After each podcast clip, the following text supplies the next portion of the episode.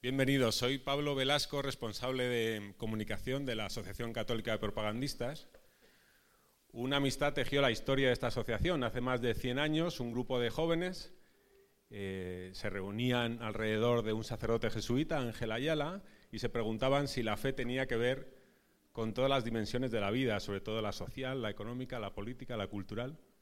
A partir de esa amistad surgieron distintas iniciativas, sindicatos, partidos políticos, medios de comunicación, el diario Ya, el diario El Debate, el CEU y el Congreso Católico y Vida Pública, que también está de aniversario como le pasa al encuentro. Eh, en concreto, el próximo fin de, fin de semana cumplirá 25 ediciones. Muchos de vosotros sois amigos de este congreso. Tiene, tiene una, un espíritu parecido. Eh, a lo largo de sus ediciones pues han pasado distintas personalidades de la Iglesia, como Julián Carrón, Kiko Argüello, el cardenal Bantuán, el cardenal Sara, eh, personalidades de la cultura como Fabrice Hayat o Suro Soto también eh, políticos como Rocco Butilione o Lech Valesa. Así que el próximo fin de semana estáis todos invitados también a participar. Eh, os voy a dejar con un pequeño vídeo, con una pequeña muestra de estos 25 años. Muchas gracias.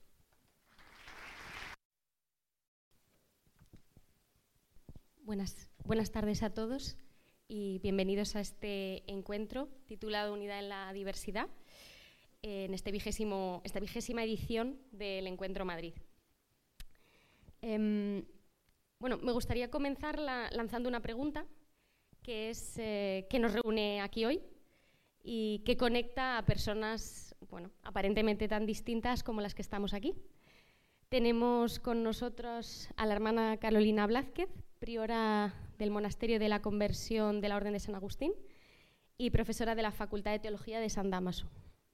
También a Ricardo Calleja, que es director del Colegio Mayor Moncloa y profesor del IS Business School, concretamente del máster de Cristianismo y Cultura Contemporánea, y también editor de eh, Vivir como si Dios no existiera, que es un... Pueden adquirir a la entrada del salón. me, me, lo ha quitado de los labios. Me ha pedido Manuel Oriol que hiciera publicidad del libro se está vendiendo muy bien, pero hoy creo que le podemos dar un buen empujón. Todo el mundo mm, sabe dónde tiene que ir al terminar el acto, ¿no? Eh, que es un libro de textos de eh, Benedicto XVI, que, publicado por Encuentro. Eh, también tenemos a Miguel Romero, que es padre de familia, que ha estado 15 años de misión en un país no cristiano, y también a María Barber, a mi izquierda, que es consagrada de la Fraternidad Seglar del Corazón de Cristo y delegada de anuncio, catecumenado y catequesis de la diócesis de Getafe. Em, por último, me queda Clara Fontana, que es eh, madre de familia y directora académica del Colegio Internacional Colbe de Villanueva de la Cañada, y Pepe Oroz, que es eh, sacerdote diocesano de Madrid que colabora con el movimiento Jacuna. Después de estas presentaciones, quizá parece evidente que, porque estamos aquí, ¿qué es lo que nos une? Pues la conexión es evidente. Somos cristianos y, por tanto, vamos a hablar de, cristianismo. Pero, mm, ¿eso qué significa en concreto? Em, pienso que gran parte de quienes somos se demuestra en cómo vivimos. Y por eso quiero empezar y quiero que hablemos hoy aquí de eh, cómo vivimos y cómo enfrentamos sobre todo los retos que tenemos hoy en día en el mundo, cuando nos levantamos por la mañana, cuando vamos a trabajar y hasta que nos acostamos. Entonces, el primer reto que os quería lanzar es el de la soledad, que, bueno, es, mi percepción por lo menos es que vivimos en una sociedad atomizada, la soledad campa a sus anchas eh, en todos los ámbitos de la vida, ya no solo afecta a los ancianos, que siempre se ha dicho, por desgracia, sino también a los adolescentes que viven encerrados en un mundo de pantallas, como profesora lo, confirmo, y, los jóvenes que cada vez tenemos menos relaciones y de peor calidad eh, en muchos casos. Entonces, ¿cómo, vivimos este primer gran reto que tenemos? Me gustaría comenzar preguntando, preguntándote a ti, Pepe, porque mi percepción es que gran parte del éxito de Hakuna, que es el movimiento eclesial en el que, en el que colaboras, em, especialmente entre los jóvenes, está creando espacios de comunidad. Eh, transforma las iglesias en un lugar de reunión para mucha gente y además los reúne en torno a la oración y está siendo enormemente exitoso. Entonces, ¿cuál es, ¿cuál es tu experiencia de, la soledad y de la, vivencia de ella? Estamos, como, como has comentado antes, estamos en un mundo de individualismo, en un mundo que estamos solos. ¿no? Realmente si nos ponemos en verdad, miramos con verdad al mundo, vemos un mundo donde la gente, donde la gente vive sola o vivimos solos. Y, y claro, y si hablamos de soledad, no nos gusta nos asustamos un poco, porque asociamos la soledad a estar solos. Yo tengo una tesis, que yo creo que es también un poco la tesis de, de Hakuna y ahora la trato de, de desarrollar, y es que estamos llamados a vivir en comunión, a vivir como hermanos. Pero solamente podremos vivir en comunión, solamente podremos vivir como hermanos si somos cada uno de nosotros capaces de vivir en soledad. Si no soy yo capaz de vivir en soledad conmigo mismo, no puedo vivir con los otros. Y vivir en soledad al final es adentrarnos en nuestro yo. ¿Por qué nos cuesta tanto? ¿Por qué estamos llenos de ruido todo el día con el móvil, con la música, por, por no sé qué? Pues porque para encontrar, desde mi punto de vista, el sentido profundo de la vida, el sentido, tenemos que acogernos como somos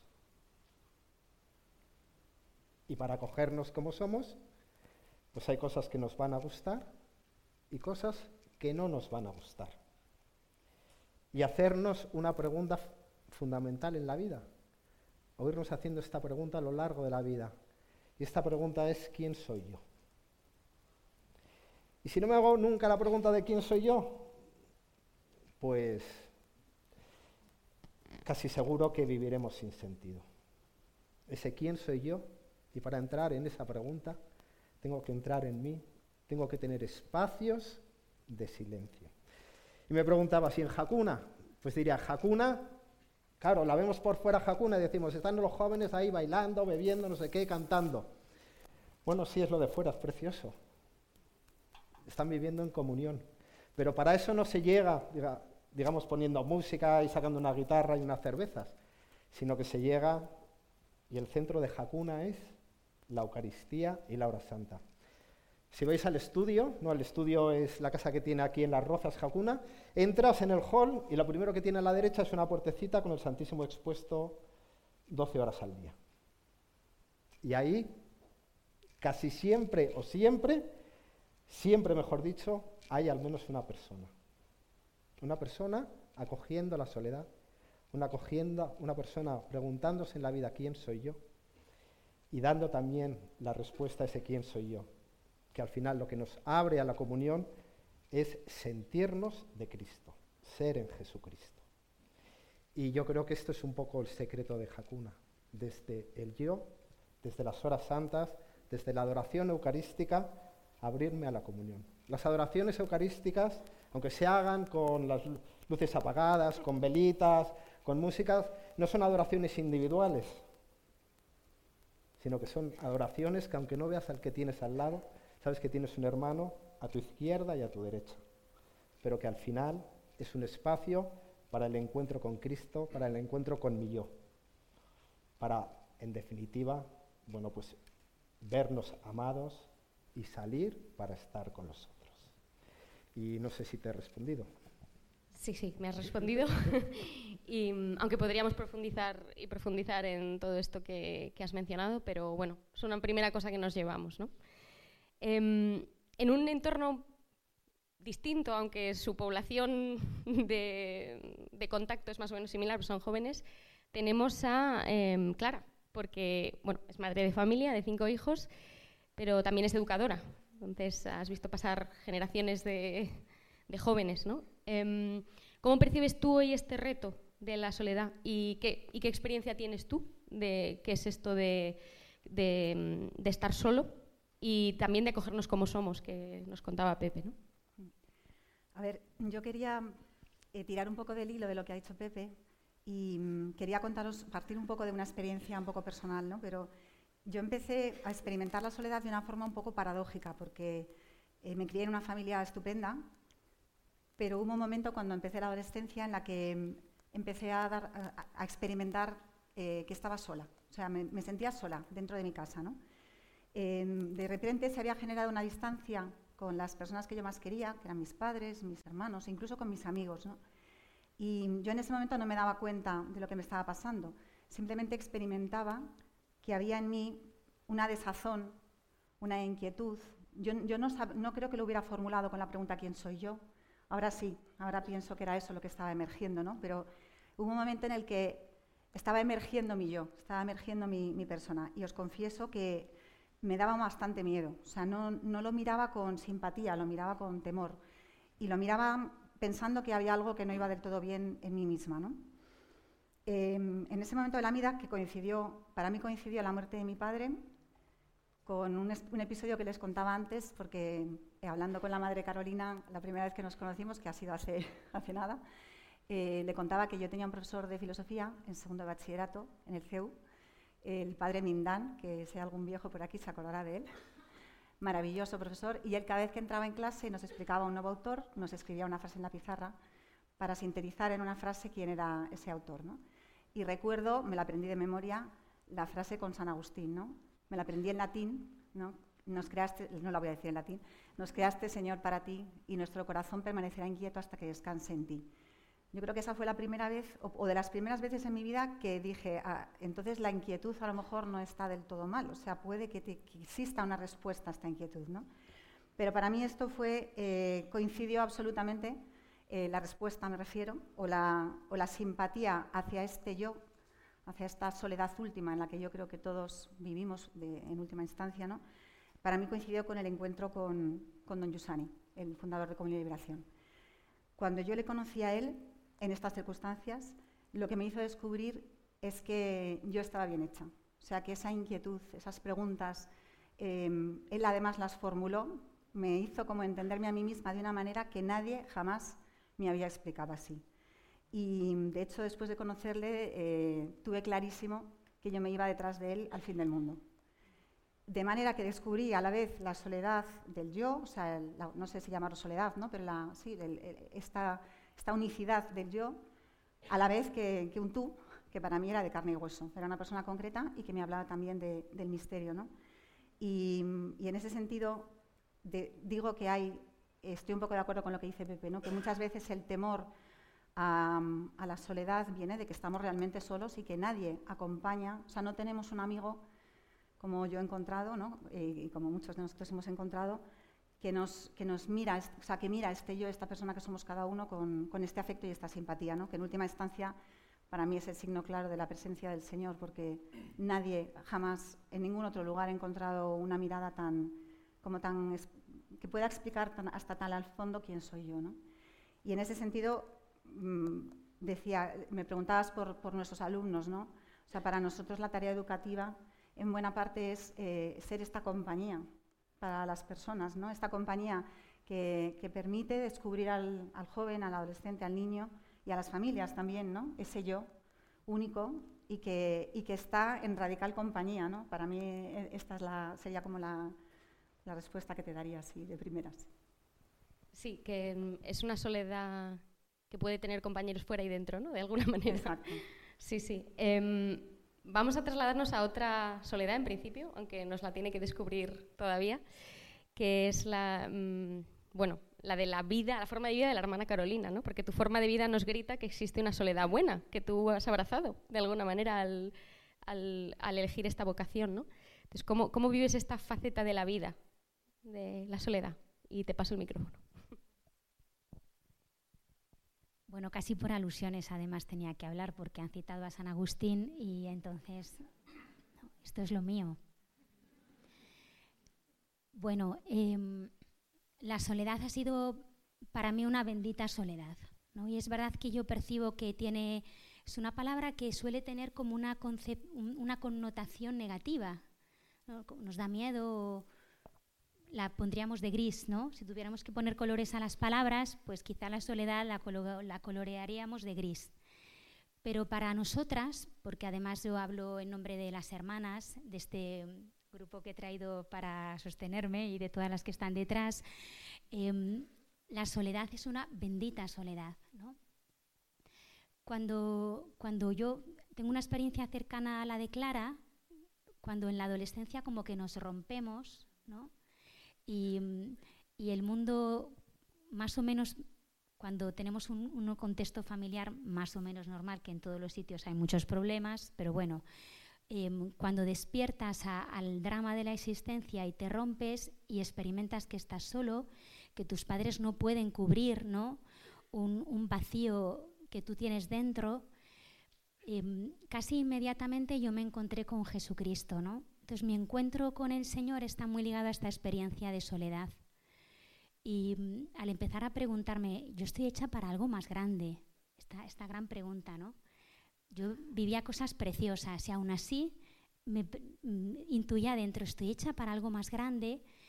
Y me pasó que en medio de, de estas preguntas yo entré en una iglesia un día, esta, esta, es mi historia, yo siempre lo cuento así, pero es que no lo puedo contar de otro modo, y mm, no era una persona especialmente piadosa, ¿no? pero entré no había nadie, milagro, porque a veces en la iglesia siempre estamos haciendo cosas, entonces no da tiempo a vivir esto que a mí me pasó, que es que no, no se estaba haciendo nada. Estaba la luz del sagrario y había silencio y yo me senté allí. No puedo decir que pasó algo, no sé si pasó algo o no, solo sé que volví. Me pillaba de camino de mis clases particulares a casa, entonces volví y volví y volví y empecé a hacer oración no es que no me lo había propuesto, ni siquiera era una, como una intención, pero allí había alguien. Y yo no me sentía sola. Em, llegó a, ser el momento que más deseaba del día, em, porque alguien me estaba esperando. Esta experiencia de despertar religioso se ha convertido en una vocación. Cuando yo descubrí que quería dedicar todas las horas del día a ese ratito que, sacaba de la tarde entre las clases particulares, me di cuenta que mi llamada era una llamada a una vida dedicada a la búsqueda del rostro de Dios, a, a, la contemplación, que en definitiva es un cierto cultivo de la soledad, de una soledad en la que salvada, una soledad habitada. Decía Santa Teresa de Jesús que se educó en un ambiente agustiniano, digo este paréntesis que es muy importante, porque se educó en un monasterio de Agustinas en Ávila. Hermanas, que no estamos huecas, ¿no? Me encanta esta expresión suya. Hermanas, que no estamos huecas. Y es que no estamos huecos. Agustina, esta experiencia de soledad habitada, lo llamó la vía de la interioridad. No vayas fuera, dice Agustín, eh, puedes preguntar a la mayor belleza de este mundo, a todo lo que buscas, tú eres mi Dios y te dirán, no, no lo somos nosotros. Entra dentro de ti, en el hombre interior habita la verdad. Cuando empezamos a, a practicar la soledad, pues está llena de aullidos, a veces y de demonios, decían los padres del desierto. Pero si permanecemos, y quizá en esto las monjas somos un poco como signo para los demás de esta permanencia, uno entra definitivamente en la estancia nupcial. En ese desierto de la soledad hay un centro. Si lo abres, todo se llena de presencia. Y, mm, nosotras vivimos mm, conmovidas, asombradas por el reconocimiento de alguien que nos habita, que es más íntimo que nosotras mismas. Y esto es lo que permite que la soledad como vocación, que eso significa la palabra monje, uno, de ahí viene, monus, ¿no? sea también la experiencia, y luego lo vamos a hablar, más fuerte de comunión. Muchísimas gracias, hermana Carolina. Em, bueno, me has dado pie perfecto a... Estaba todo pensado. no. Em, no, de, la soledad pasamos a la otra gran necesidad que, está vinculada, que es eh, que nuestro mundo está habido de afecto y de caridad, es decir, de, en, cristiano, no, en, el lenguaje de la calle, de amor verdadero, es decir, De hecho, yo en parte pienso que grande la gran parte de las reivindicaciones actuales tienen que ver con esto, con mm, reconóceme, hazme visible, no me juzgues, dame voz. Eh, están pidiendo a gritos un afecto y una caridad. Entonces, la pregunta que ahora os lanzo es, eh, ¿dónde vivís ese verdadero amor? Que es como, como el que tenía Jesús hacia todos los que se encontraba, que, dice siempre la verdad, pero sin apartarse ni un milímetro del bien de la otra persona. Nunca se sienten despreciados ni... no hay una contradicción ahí, ¿no? Entonces, quería volver contigo, Pepe, que mm, cuéntanos un poco dónde y cómo lo has encontrado. He visto aquí hace poco a un formador mío del seminario, entonces me ha despertado una, una frase que seguramente a él le recordará. Bueno, yo llevo a pesar de mis años, llevo solo dos años y medio de sacerdote. Y, una amiga me, regaló una vez una estampita cuando tenía ya 40 años y decía algo así como, voy a resumir, era una estampita de una frase de un jesuita que acababa diciendo, la vocación o el sentido de la vida es elegir lo amado y amar lo elegido. ¿Mm? Y a mí esa frase, después de interiorizarla mucho tiempo, fue la que me llevó al seminario. Elegir lo amado. Y elegir lo amado, o entrándonos en el amor, también nos tenemos que dar cuenta que el amor no es sentirnos amados, el amor no es ya de por sí amar, sino el amor verdadero es cuando el que tenemos al lado, si se siente amado por mí o no. Ese sería, digamos, el examen del amor. Yo amo mucho, Pregúntale al que tienes al lado, oye, ¿te sientes amado por ti? Y claro, después de acabar el seminario, esa ya elección del amado ya se transforma en la segunda ecuación, que es amar lo elegido. Que eso todos estamos invitados, ¿eh? A las dos.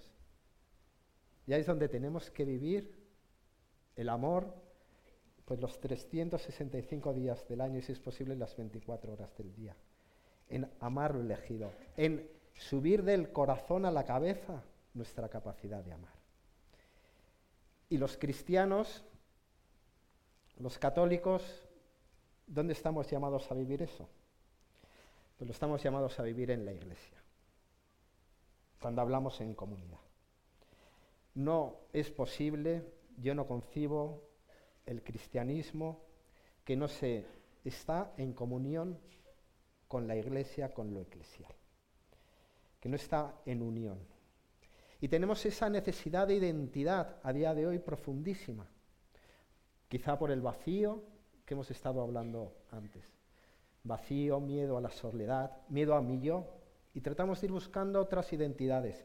Quizá puede esto explicar, bueno, no lo sé, el auge de los movimientos, no lo sé, espero que no. El auge de los movimientos, pero no nos podemos olvidar que, como escuchábamos en el Evangelio del domingo pasado, solo hay un Padre, y solo hay un camino, solo hay un maestro, que es Cristo. Y todos los movimientos, toda la diversidad de la iglesia tiene que estar enfocada solo a Cristo. Y la iglesia, como nos dice, bueno, el Concilio Vaticano no es el sacramento universal de salvación, es el lugar para amarnos más. Para amarnos es acogernos en las diferencias. Una cosa que me da muchísima tristeza, lo voy a decir aquí, que me escuche, que me, ya me están escuchando, es cuando la crítica, la competencia entre cristianos, entre católicos. Una cosa que me encanta de Jacuna desde el primer día que entré por esa puerta ya, bueno, antes, de que naciera el estudio en Las Rozas hasta ahora, es que me he encontrado una diversidad de gente participando en escapadas, participando en horas santas, del camino, de la obra, de CL, de los jesuitas. Y nunca, y esto de verdad como colaborador, de Hakuna me, hace, no sé, hervir, o sea, que me alegra un montón, es que jamás he sido una crítica. Ni una crítica ni a los que rezan así, ni a los que comulgan así, ni a los que nada. Pues que nos, que nos amemos más. Yo creo que ese es un reto que tenemos, que tenemos en la iglesia, que yo lo siento como tal. Esas palabras de Cristo, que seáis uno para que el mundo crea, que nos amemos más. ¿no? También como dice esa canción tan bonita de, de forofos de Jacuna. Que nos amemos, que nos amemos como el Padre y tú os amáis. Pues, pues yo creo que ese es el reto. A nivel individual, preguntar al vecino, oye, te amo. Y a nivel de comunidad, pues, pues amarnos, amarnos, amar, amar al, al diverso. Porque todos somos parte de la familia de Cristo. ¿Sabes? Amar la iglesia, nos tenemos que amar, nos tenemos que amar. Y al distinto, todavía más, porque es distinto. Claro, porque tengo que aprender del distinto, no voy a aprender del, del que es igual. Pues yo creo que tenemos que caminar y trabajar, siento yo que en esa línea. Muchas gracias, Pepe. Volveremos sobre eso, creo, antes de que acabe todo. Em, vuelvo otra vez con Clara, porque, bueno, eh, no- nos hablabas antes de, tu encuentro con la soledad buena, digamos, o de, ese, ese vacío agustiniano que descubriste con aquel profesor. Eh, mi pregunta es, ¿hay también una esperanza en tu vida para esa necesidad de amor? Si la había para la desazón que descubriste en la adolescencia, para la necesidad del amor que, que tenemos. A ver, yo diría que van súper conectadas. O sea que realmente del, para mí el gran regalo que me hizo Don Yusani, aparte de este descubrimiento de mí misma, de mi, de mi persona, ha sido la compañía cristiana. En, en Comunión y Oración lo decimos así, se puede llamar también la comunión, la amistad cristiana, ¿no? Y, mm, y que tiene un nombre, o sea, el otro día cuando nos planteaban las preguntas yo decía, madre mía, la soledad, el amor verdadero, qué, difícil, ¿no? Pero mm, y voy a usar una palabra que nos queda grandísima a todos, pero que no, es la que describe mejor mi experiencia, ¿no? que es la palabra gratuidad. Lo que yo he descubierto encontrando con mi liberación, encontrando a Cristo, es ese amor gratuito. O sea, para empezar, en esa amistad de Don Yusani, que, en el que reconocí a un compañero de camino, pero además en los rostros de gente muy concreta con la que me he jugado la vida. ¿no? Esta mañana en uno de los actos eh, daban nombres propios. ¿no? Yo también puedo poner muchos nombres propios a esa compañía cristiana con la que me he jugado la vida. Para empezar, mi marido Juan, en el que he descubierto, o sea, en el que he vivido, con el que he vivido ese amor incondicional, en el que te ves perdonado una y mil veces, corregido una y mil veces, no diría criticado, pero corregido sí. A veces también nos criticamos, pero, pero creo que sobre todo la, o sea, lo, que, lo que yo he aprendido en la, en la compañía cristiana ha sido esta corrección, esta comunidad, eh, esta comunión en el perdón, ¿no? Y, y que además, eh, cuando uno encuentra algo grande, un amor así incondicional, lo que, me ha, lo que ha producido en mi vida es sobre todo una- un deseo de ir a, de darlo al mundo. O sea, creo que va absolutamente ligado, ¿no? Y en ese sentido hemos vivido nuestra familia, que, en la cual han nacido muchos hijos biológicos y, y algunos acogidos, adoptados. Eh, y hemos vivido la amistad con, con nuestros amigos, ¿no? que nos ha llevado, pues, a, a, por ejemplo, a hacer un colegio, ¿no? a, a vivir, eh, a dar al mundo lo que gratis hemos recibido con toda la pobreza. Lo digo, sigo diciendo que la palabra gratuidad me queda grande, ¿no? nos queda grande a todos, pero, pero vivir dentro de esta, inmerso en esta gratuidad ¿no? y en este perdón, te lanza al mundo de una forma que, te hace abrazar todo lo que tienes delante. ¿no? Y yo he visto como el poder liberador y transformador de esta gratuidad. Lo he visto en mí misma y lo he visto en, los que me rodean, en mi familia, que por la que doy gracias cada día porque es una bendición. Lo he visto con mis amigos, ¿no? por la comunión de familias en la que he vivido y en la que he crecido. Eh, lo he visto estos días en Encuentro Madrid, que si abres un poco los ojos y miras, ves una explosión de gratuidad impresionante por todas partes. ¿no? O, o lo he visto con, con- en mi cole, ¿no? Eh, cuando cuando te encuentras con familias o con chavales que, que bajo la mirada de este amor gratuito se abren ¿no? y, y- y empiezan a caminar también. Entonces, para mí el amor verdadero tiene el nombre de Jesús, ¿no? que es el que realmente es capaz de esta gratuidad ¿no? y de una forma, como decía, concreta, ¿no? a través de, de este encuentro para mí con esta compañía cristiana, que me ha insertado en la gran compañía de la Iglesia, por la que doy tantas gracias. Gracias, Clara. Em, aquí voy a comentar un poco alguno de las eh, reuniones previas. O sea, te voy a hacer una pregunta con, con historia. ¿no? En algunas de nuestras reuniones previas, María Barber eh, nos contaba escenas preciosas de lo que significa saberse querido, ¿no? hasta estos extremos que contaba, contaba Clara. Eh, ¿Nos puedes contar un poco más de Sí. todo esto? Bueno, con sencillez, ¿no? En realidad yo pensaba, os estaba escuchando vosotras, ¿no? Y pensaba, jolines, es que en verdad la, experiencia se acerca siempre, ¿verdad? Yo, em, yo cuando pienso en mi vida siempre me doy cuenta de que he tenido una infancia muy feliz, eh, experiencia enorme de acogida ¿no? en mi familia, eh, primos que éramos hijos de los otros tíos. Dentro de mí un anhelo muy grande de, que, de tener una familia inmensa, ¿no? siempre más hermanos, siempre más amigos. Y recuerdo llegar a la adolescencia y, como decía la hermana, ¿no? como despertar un poco al dolor de, del amor que cae, el amor que se rompe, un poco una, empezar a experimentar una soledad doliente, podría llamar, mm, siempre con un anhelo enorme, enorme de que el amor de verdad pudiera ser para siempre, la amistad de verdad pudiera ser para siempre y veía que caía. Y me rompía bastante. Me recuerdo eh, siempre por fuera alegre, eh, pero siempre por dentro callada también, como intentando a mí misma callarme. No sé si lo explico bien esto. Cuando nacía dentro de mí como un grito de no puede ser esto, yo apretaba ahí el corazón y lo cerraba como pudiera. ¿no? Y recuerdo cuando iba a la universidad de biología que veía amanecer, que, que era tan bonito los colores, el sol que me dolía. Recuerdo que, que me obligaba a mí misma a dormirme, ¿no? Contra la ventana. me apoyaba y decía, no mires porque es mentira que haya alguien detrás de eso. Esto no es un ramo de flores como tú te quieres creer.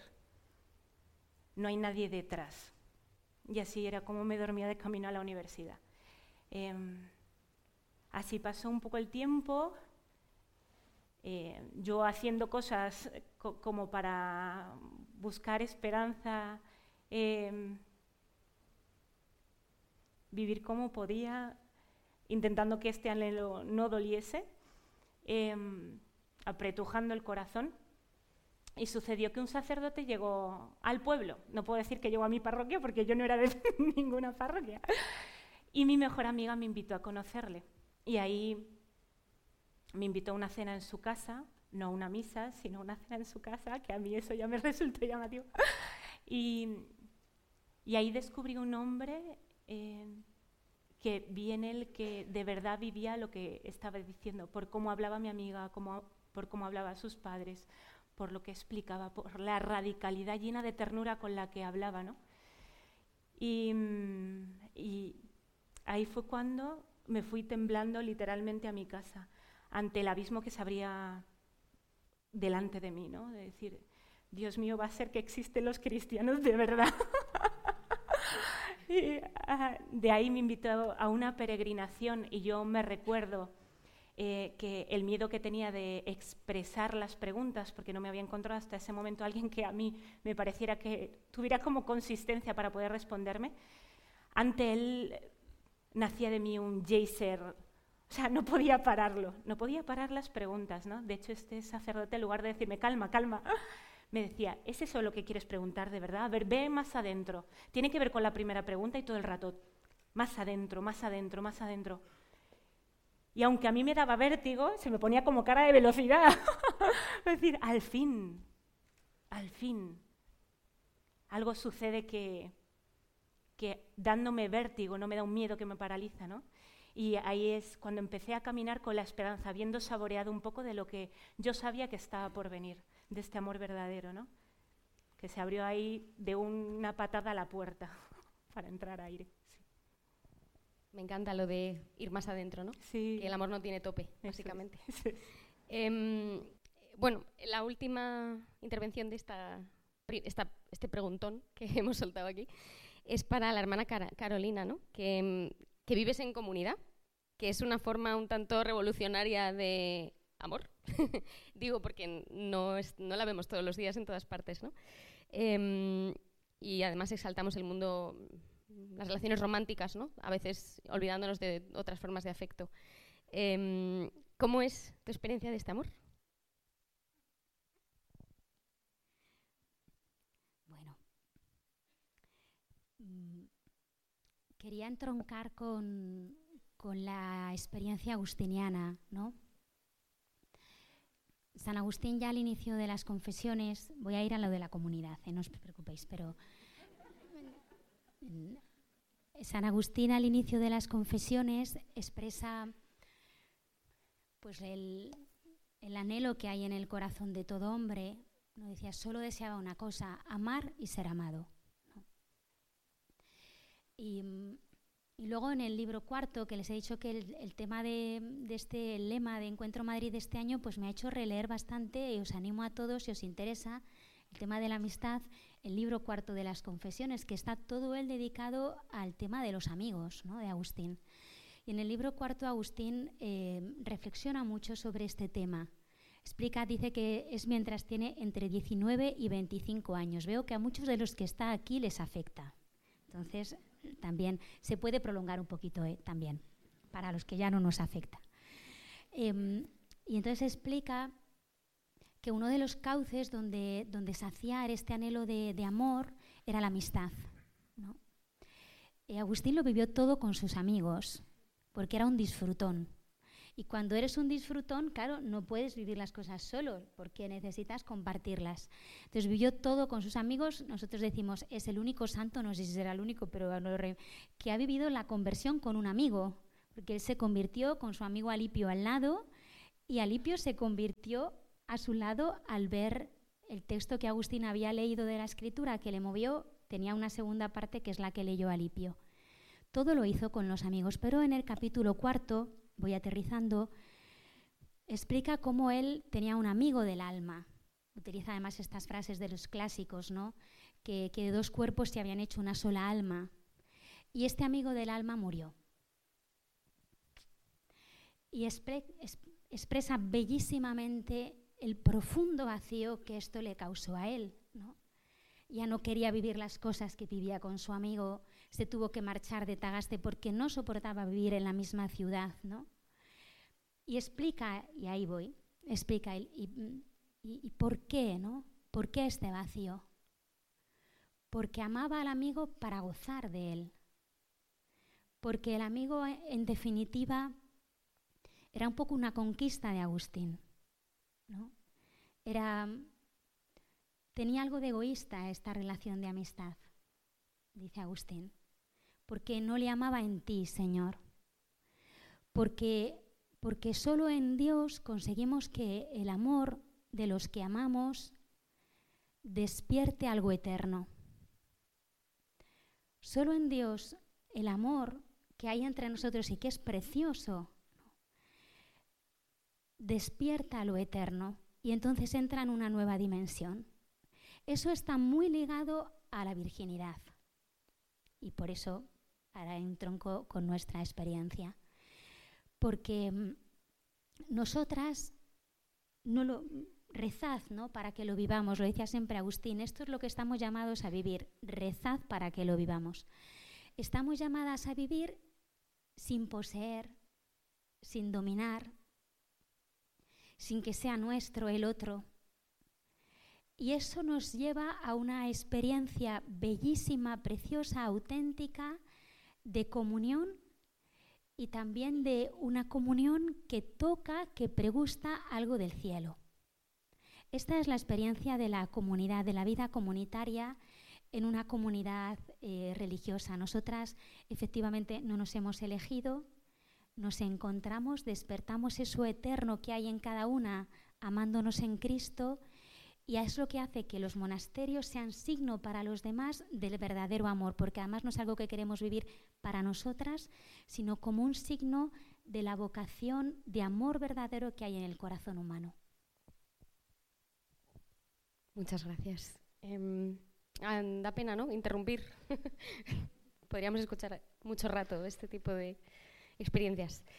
Em, pero bueno, todo tiene un límite, entonces pasamos a, lo siguiente, que es em, bueno, la, siguiente herida sangrante que tenemos, que yo la he llamado la búsqueda de sentido. Mm, que mm, vivimos pues eso, en la rueda del consumo y de la distracción que no nos satisface y de fondo nos salta siempre un por qué y para qué.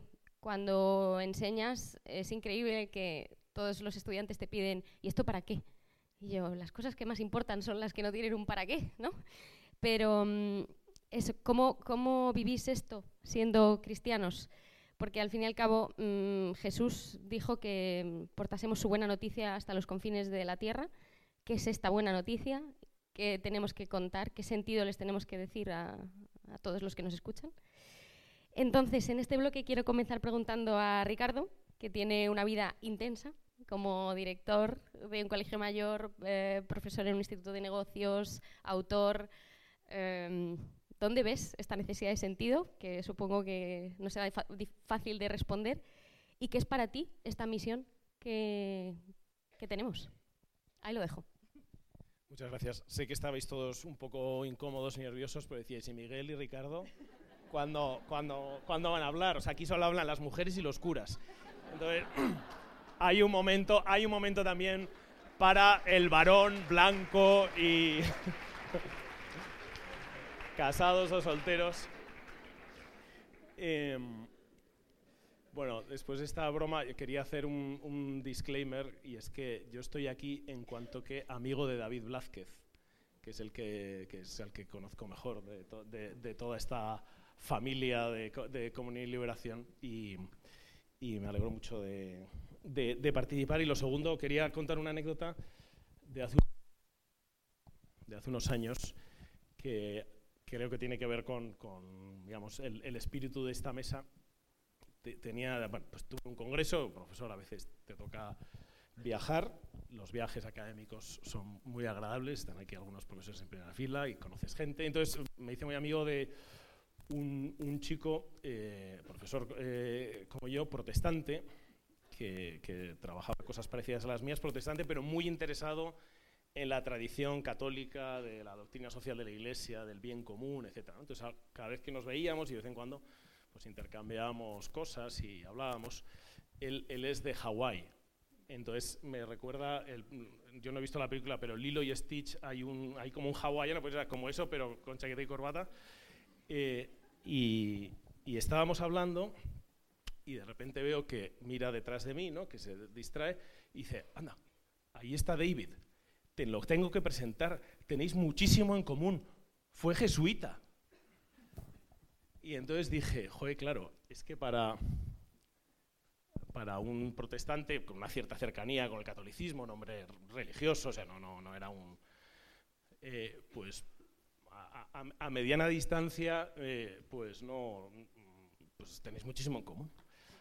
Y, la diferencia pues está en el orden de los centesimales o a veces de los, de los decimales a lo mejor, pero eh, yo esto cuando me toca explicar en, en el IS donde doy clase, a veces, bueno, todos los programas un poco largos, pues hay una sesión donde se le explica a la gente dónde está, ¿no?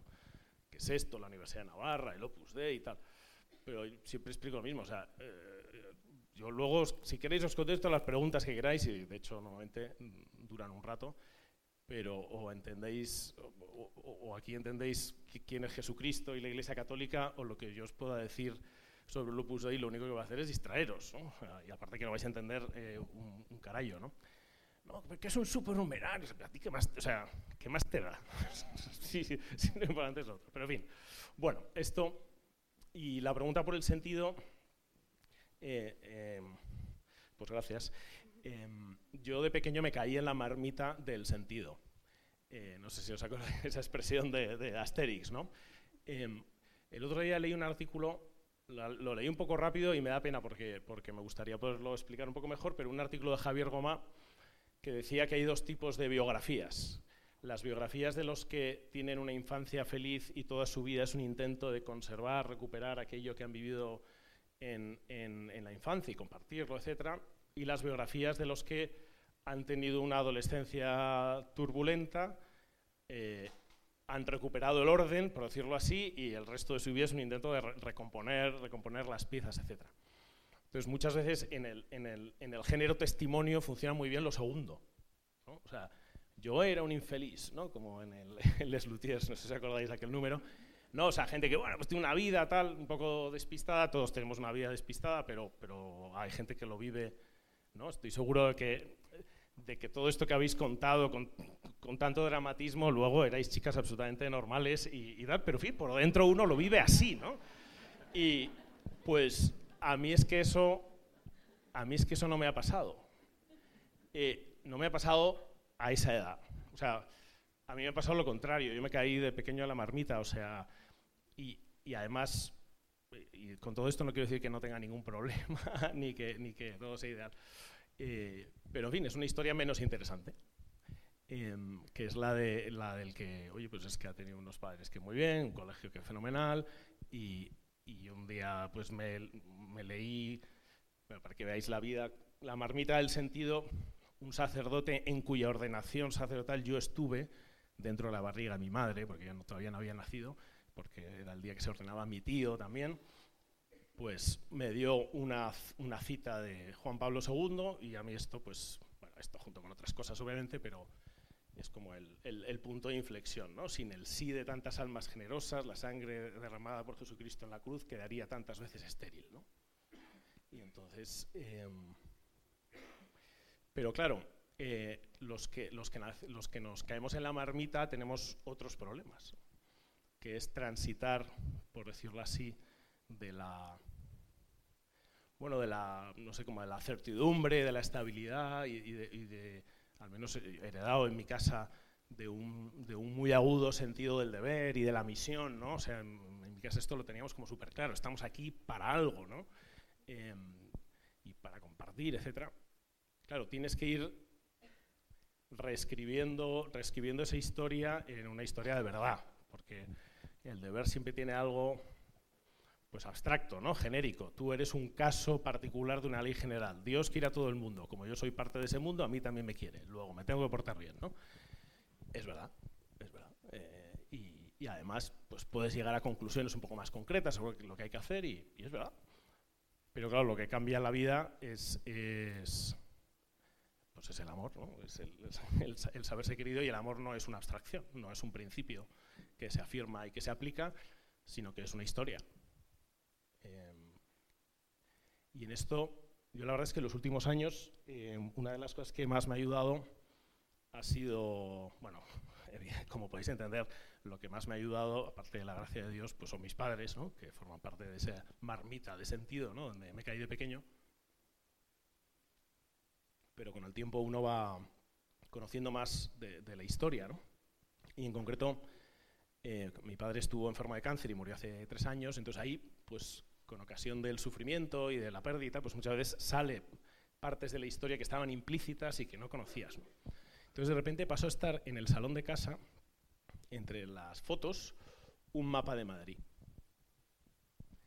Eh, la verdad es que nunca lo había visto en casa, pero en fin, lo tenían mis padres escondidos un mapa de Madrid.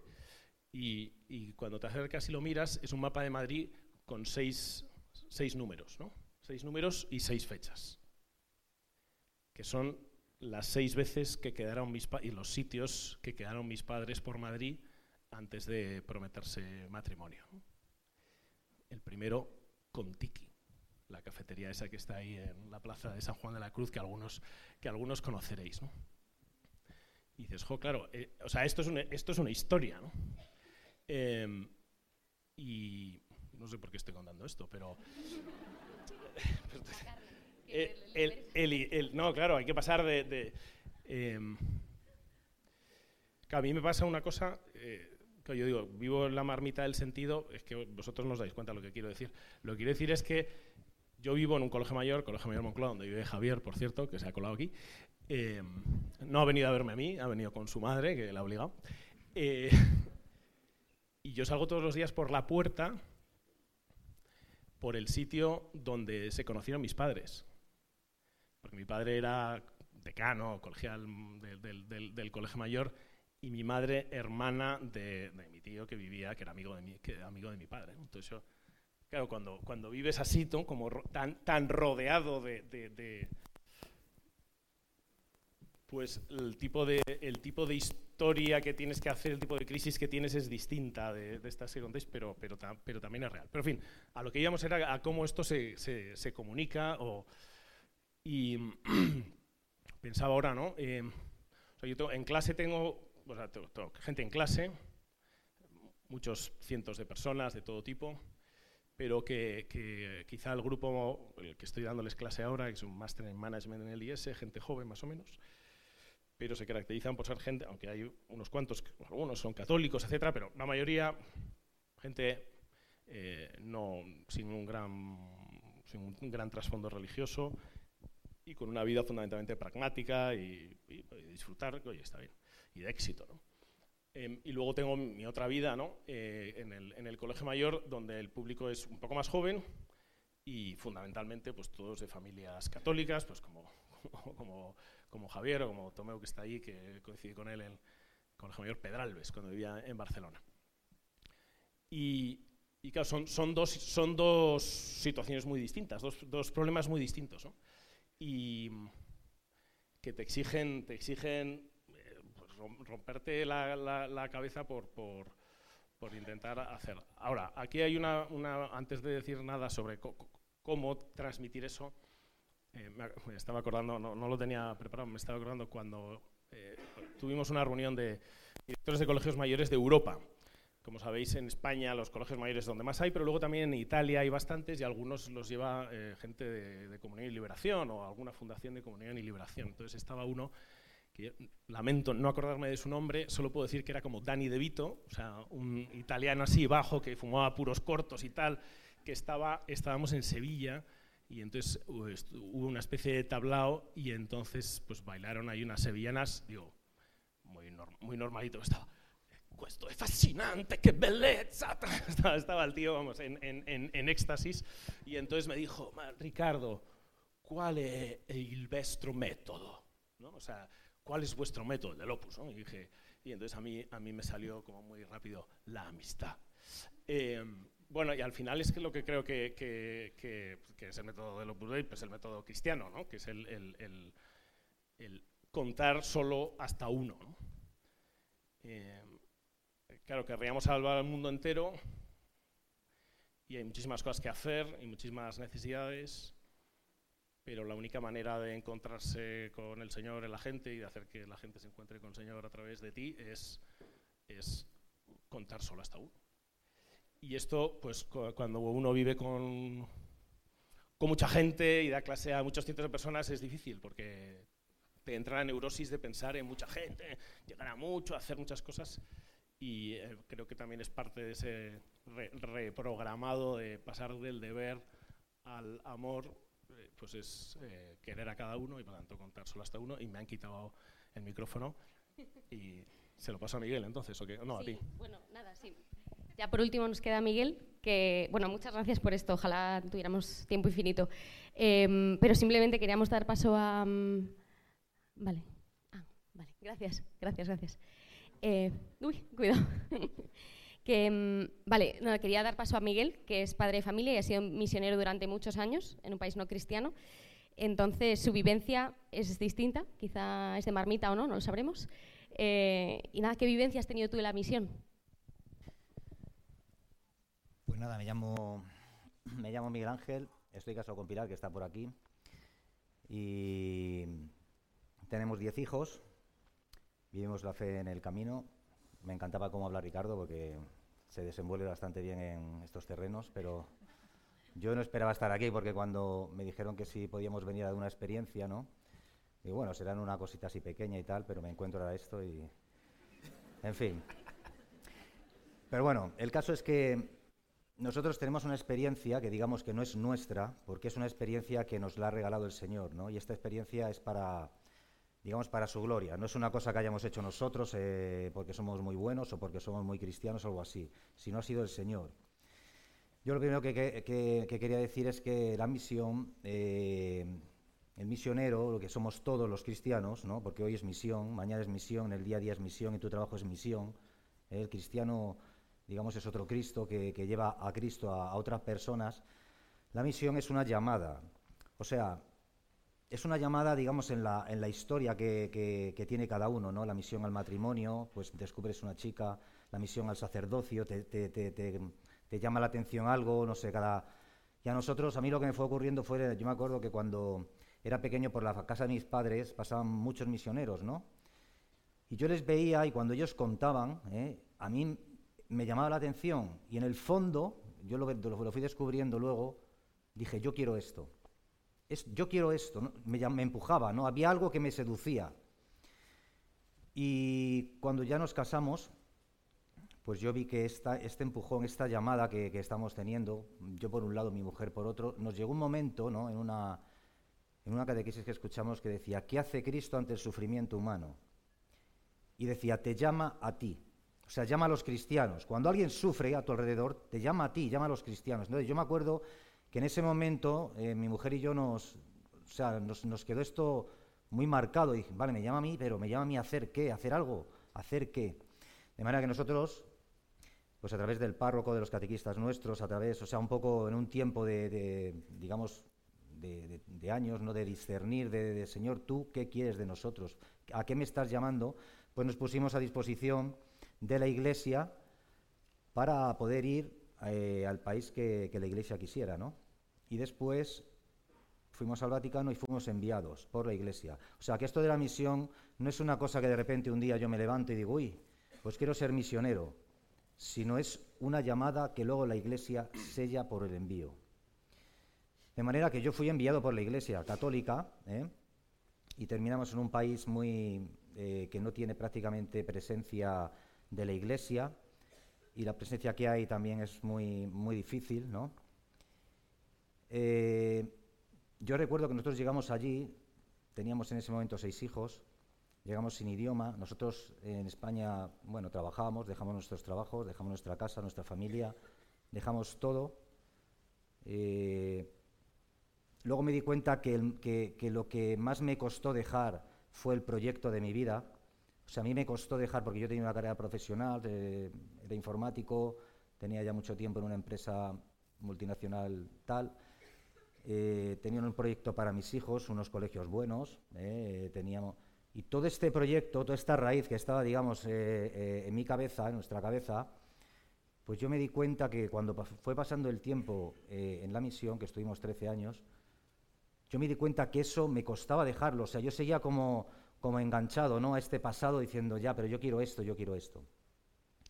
Lo primero que me pasó cuando llegamos a, la misión, que no fuimos, bueno, íbamos con dos, tres familias, un sacerdote en una pequeña comunidad, lo primero que ocurre es que como no tienes idioma, no tienes trabajo, eh, no tienes, digamos, eh, una seguridad, no tienes la seguridad española, ¿no? De, bueno, cobro todos los meses, tengo mi casita, tengo techo, ¿eh? comida, ropa, y bueno, más o menos voy tirando. En aquella, eso se convierte en otra cosa, o sea, ya todo es precario, ya no sabes qué te va a pasar a, al mes siguiente, no sabes qué va a acontecer, ¿no? Eh, mi mujer un año embarazada, otro año, llegamos allí, nos, eh, durante seis, siete años prácticamente no hicimos evangelización, ¿no? ¿Qué es lo que ocurre en ese momento? Que en ese momento eh, se te caen todas las seguridades de tu vida, empiezas a descender en, en, en el sentido de, de, de, qué hago aquí, ¿no? Me he equivocado, el Señor no está, si está, ¿qué pasa?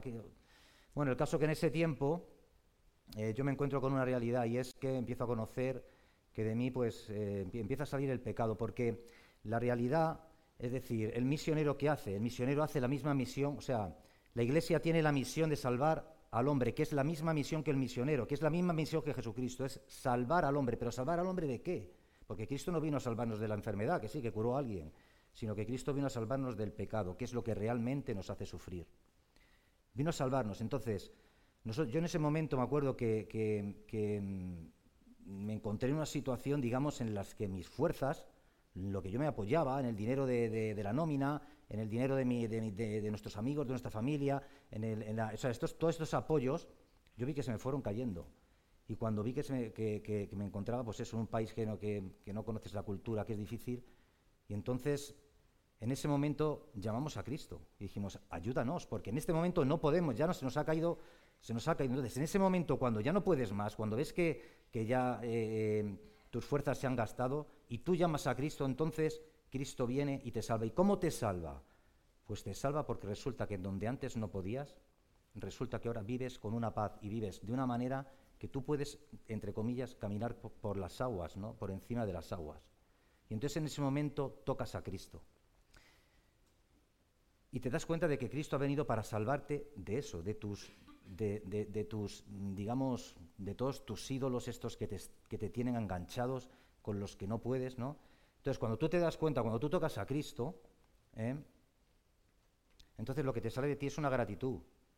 Yo por eso estoy agradecido a Jesucristo, porque yo he visto que me ha salvado, que me ha dicho la verdad, que me ha dicho que en el dinero, que en la fama, que en el éxito, que en la carrera profesional, que en España, que en todo lo que queráis, no está la vida. La vida está en Cristo, la vida está en que Cristo te pueda salvar de tu pecado. Entonces, cuando hemos descubierto esto, nos ha entrado una gratitud enorme, porque es como encontrar una perla, es decir, uy, va, que llevo toda la vida viviendo, metiendo mi cabeza en proyectos y tal, y resulta que ahora... Entonces, cuando te esta, esta gratitud, lo primero que quieres es contársela a alguien, o sea, es, es como un pentecostés. O sea, ¿os acordáis cuando, cuando viene estos apóstoles que estaban con miedo, pero reciben el Espíritu Santo, y estos salen a anunciar, oye, que esto es verdad, que este Cristo ha resucitado, que nos puede salvar. Y entonces haces la misma misión que Cristo. ¿eh? Todo lo que le va pasando a Cristo en la misión, le pasa al misionero. Porque Cristo dejó su casa, a su madre, dejó su trabajo de carpintero, todo esto lo dejó, dejó su, su, ciudad de Nazaret, y el misionero hace eso deja su trabajo, deja todo. Pero Cristo, ¿cómo salva? ¿Cómo salva Jesucristo al mundo? Dando la vida, muriendo. Y esto es lo que hace el misionero para poder dar la vida. Para poder que otro crea en Cristo, que empiezan a hacer Cristo en él, alguien tiene que perder la vida como hizo Cristo. Alguien tiene que dejar sus cosas.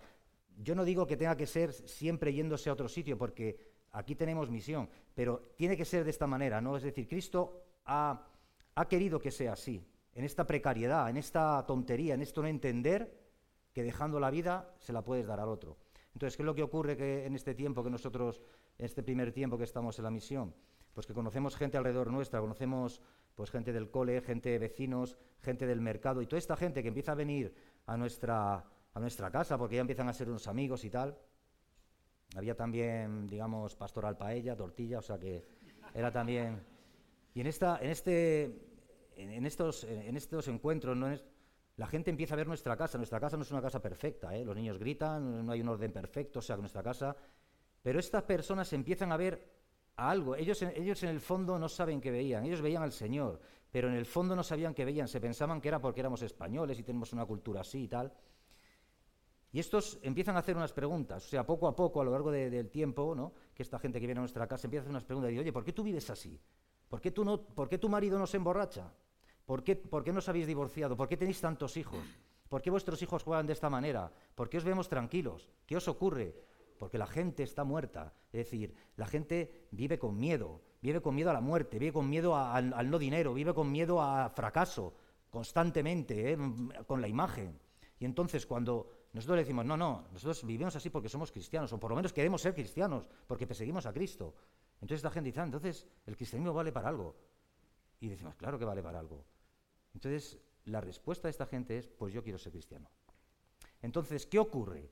Que de un lugar donde hay cero de iglesia, donde no existe la iglesia, porque ha habido unos tontos que se han ido allí, unos locos, que se han ido allí durante seis, siete años y han estado viviendo con sinsentido, digamos, no entendiendo nada, y resulta que el Señor, como es tan, tan, tan creativo y tan original, resulta que a partir de ahí empieza a dejar que la gente empiece a ver que quiere ser cristiano, empieza la iglesia, ¿no? Y a partir de ahí... Termino. Muy bien. Pues a partir de ahí, ¿qué ocurre? Pues que ¿dónde está la iglesia? ¿Dónde, ¿Dónde podemos conocer a Cristo? Pues lo dijimos, pues en la iglesia. Y a partir de ahí, pues a través de unas catequesis, estos hermanos pues empiezan a conocer a Jesucristo. ¿Y qué ocurre cuando uno conoce a Cristo? Que su vida cambia. Su vida cambia. Los que no perdonan pueden perdonar los que no, los que estaban bebiendo pueden dejar de beber. Es decir, hay una terapia ahí eh, que, es impresionante porque empiezan a haber milagros y nada, esta, esta experiencia no es, no es una experiencia que el Señor nos ha regalado para que nosotros la podamos contar y dar gloria a Dios. No es a nosotros, nosotros somos como un boli que pintamos cuando el Señor nos dice y el Señor es el que hace todo. Gracias, Miguel.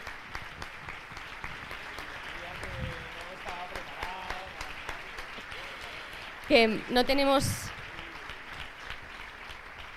Muchas gracias. No tenemos mucho más tiempo, ojalá que sí, pero nada, simplemente quería resumir diciendo que, mm, que, las experiencias que se han compartido aquí desvelan una curiosa unidad, porque cada uno tenemos una perspectiva y una vida. Hombres de negocios, de profesores, eh, religiosas, eh, Em, y sin embargo, todos nos hemos encontrado con Cristo que ha cambiado la vida y cambia la de todas las personas, también las que se encuentran en un lugar en el que no, no hay cristianismo. Entonces, nada, simplemente decir que parece que el mundo grita que cuando somos que ser distintos y estar unidos es imposible. Y lo curioso es que los que estamos aquí no nos conocíamos de antes.